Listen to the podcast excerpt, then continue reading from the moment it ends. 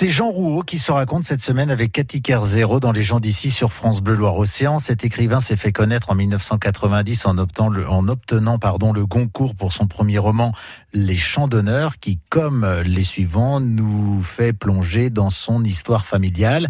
Celle de Jean Rouault débute à Cambon, au nord-ouest de Nantes, en 1952. Et fin 52, j'y tiens beaucoup parce que c'est euh, tous les ans c'est le même cauchemar. C'est-à-dire qu'à peine j'ai un âge, aussitôt euh, 17 jours après, je me retrouve avec un an de plus. C'est-à-dire que je n'arrive jamais à me caler sur mon âge euh, réel comme ça. Donc naissance dans une famille de commerçants qui n'y arrivent plus. Euh, mon père, à ce moment-là, au moment de ma naissance, part sur les routes pour devenir représentant. Puis, euh, c'est-à-dire qu'il partait, je sais pas, un mois, un truc comme ça. Donc, c'est quelqu'un que j'ai peu vu. Il est mort donc en, j'avais 11 ans, mais j'ai pratiquement pas de souvenir de lui. Ma mère tenait le magasin. Un bourg et mille et un souvenirs, des bons souvenirs à Cambon? Non, je sais pas.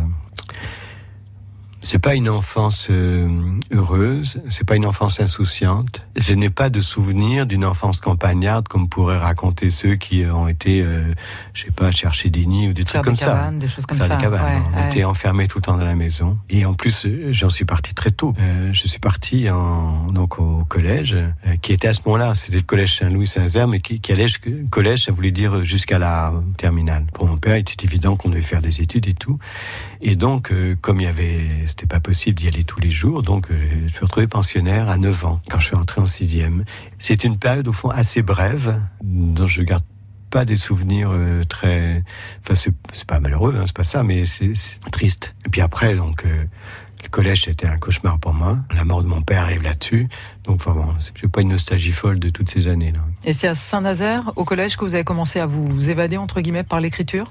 C'est à- oui, mais c'est surtout que c'est à Saint-Nazaire que j'ai commencé à ne plus rien faire. Avant, j'étais un, très très bon élève. Il y avait un côté petit euh, surdoué là quand j'étais euh, À l'école primaire, euh, ouais. Oui, puis même avant. Enfin, j'ai appris à écrire avant, à lire et à écrire avant d'entrer à l'école. Et, et, et d'un coup là, quand je suis arrivé à Saint-Nazaire, j'étais malheureux et je n'ai plus rien fait. J'ai arrêté de travailler et donc tout est passé dans la rêverie assez vite, enfin de deux ans ou trois ans après. J'ai découvert ça. Je sais pas le, le mécanisme qui, qui m'a fait basculer dans l'écriture, parce que en plus j'étais, j'avais deux ans d'avance, donc euh, à cet âge-là ça pousse, donc j'étais toujours le, le, le plus petit. Et physiquement, c'est sûr, j'étais pas la terreur des cours de récréation. Et j'ai vu ce pouvoir de l'écriture comme il en imposait. Que je faisais des vers, par exemple, et des alexandrins, des octosyllabes et tout, des espèces de, de, de pamphlets sur les sur les, les, les profs, les pions, etc. Donc qui circulaient sous le manteau. Et j'ai vu l'admiration On vous respectait pour ça. voilà. quoi. Et là, il y a ce, ce statut particulier de l'artiste qui est préservé. Et ça, j'ai éprouvé ça. Le pouvoir de l'écriture, la possibilité aussi pour Jean Rouault, enfant, de s'affirmer. Il ne cessera jamais ensuite d'écrire, même lorsqu'il aura quitté Nantes pour devenir